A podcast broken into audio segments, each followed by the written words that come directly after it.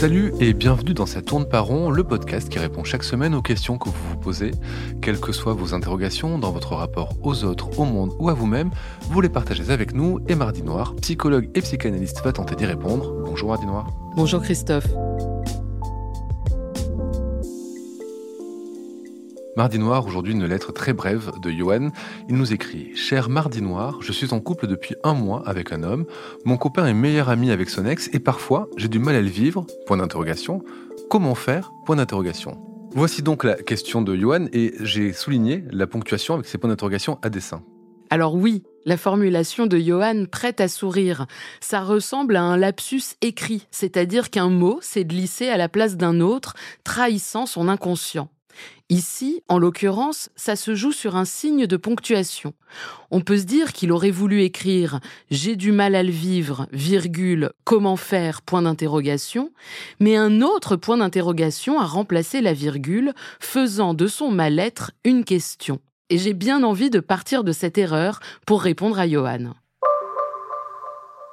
Parce que si on prend sa question initiale, à savoir comment faire pour supporter cette situation, de façon un peu terre à terre, je dirais, bah va bien falloir faire avec, ou encore, Johan pourrait inventer des solutions qui lui permettent d'évacuer sa jalousie, genre qu'il fabrique une poupée à l'effigie de cet ex encombrant et de la piquer régulièrement.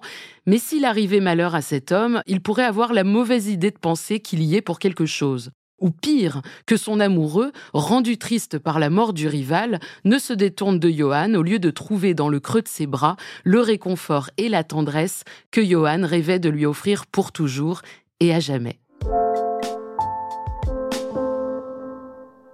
Mais par ce point d'interrogation, sans doute non intentionnel mais néanmoins d'une justesse sans pareille, Johan pose la question de l'amour, de l'amitié, de sa place au sein de son couple et de l'autre couple que forme son amoureux avec cet ex. Ce point d'interrogation est d'autant plus important que la question de Johan est formulée de façon extrêmement brève et claire, presque naïve, pure. Et cette erreur de ponctuation, il ne fallait à mon sens pas passer à côté. C'est elle qui révèle la véritable question subjective de Johan. Alors du coup, c'est quoi cette véritable question subjective de Johan? Bah, en ce qui le concerne, je n'en sais rien. Mais sa question a interprété mes propres répétitions amoureuses et certainement celles de beaucoup d'entre nous.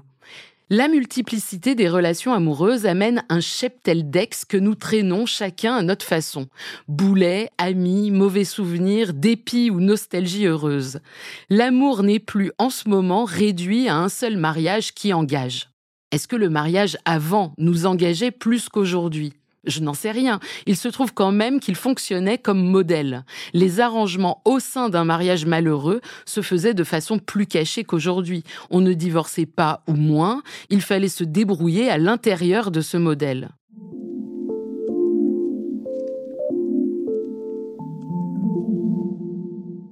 Le fait est que depuis quelque temps, cette norme s'est assouplie, nous laissant face à nos désirs, ce qui, je le conçois, est assez inconfortable. On s'associe, on se sépare, on s'engage, on s'en va. Il y a une sorte de fluidité possible dans les relations sentimentales qui nous mettent face à de nouvelles situations. Il y a une composition d'ensemble à soutenir, on est loin du modèle hétéronormé d'il y a un siècle ou deux. Modèle de contrainte avec lequel il fallait s'arranger et se débrouiller.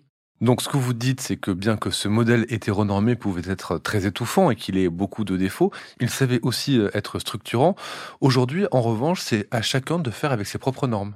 En effet, et si vous me le permettez, je vais encore parler pour moi. Je suis longtemps restée amie avec mes ex.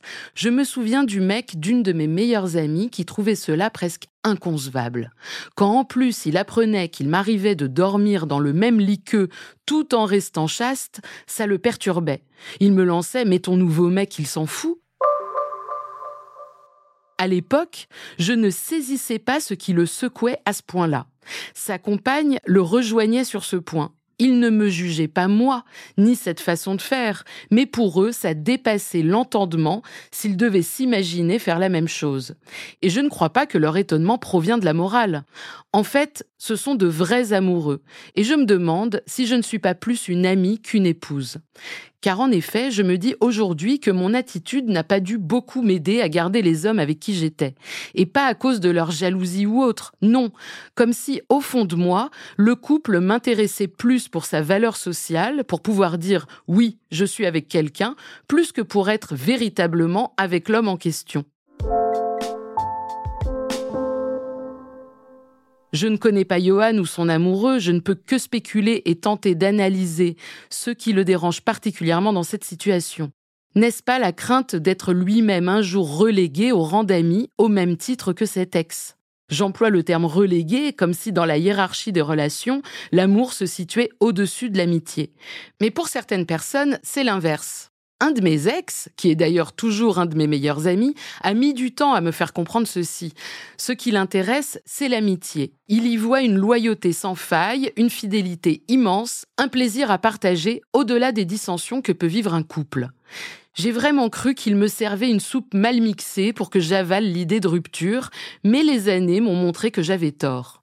Ses amis, et j'en fais partie, sont ce qu'il a de plus précieux au monde, et pour le moment, aucune femme n'a réussi à nous détrôner. D'ailleurs, si la prochaine nous écoute, je lui souhaite sincèrement bon courage. Bon, finalement, c'est peut-être ce qui arrive euh, aux copains de Yuan et à son ex. Encore une fois, avec ce point d'interrogation, Johan pose la question de la réinvention de l'amour qui doit aussi faire avec des standards d'amitié. L'époque est plus à l'horizontalité qu'à la verticalité d'un modèle patriarcal. Chaque modèle a ses avantages et ses inconvénients. Encore une fois, l'âge du père n'est pas à regretter, ne tombons pas dans les c'était mieux avant. Toutefois, nous sommes aussi, je crois, à un moment de transition. Être en couple, c'est du travail, d'autant plus que le couple, pour qu'il perdure, est à chérir. Il ne sera pas forcément aidé par un modèle sociétal.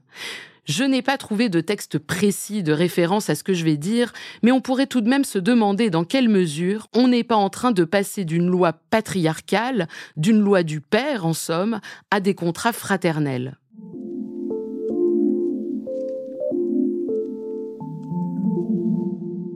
Laurent Dupont, psychanalyste, évoque ceci de temps en temps en conférence qu'on est en train de passer de l'ère du père à une ère des frères. Même les filles entre elles s'appellent frères. Ça passe dans la langue depuis quelques années. On pourrait penser que c'est anecdotique, mais je crois que c'est important de repérer ce qui se répète dans la langue.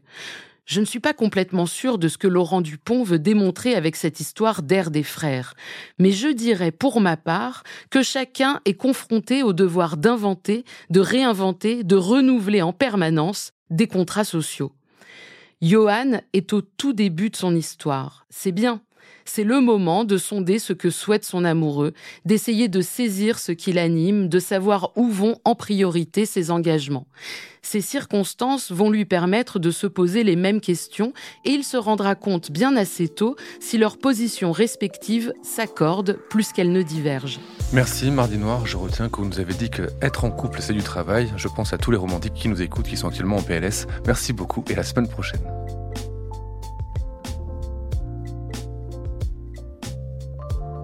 Ça tourne par rond est un podcast de Mardi Noir produit par Slate Podcast. Direction éditoriale Christophe Caron, production éditoriale Christophe Caron et Nina Pareja, prise de son Nina Pareja, montage et réalisation Aurélie Rodriguez. La musique est signée Sable Blanc.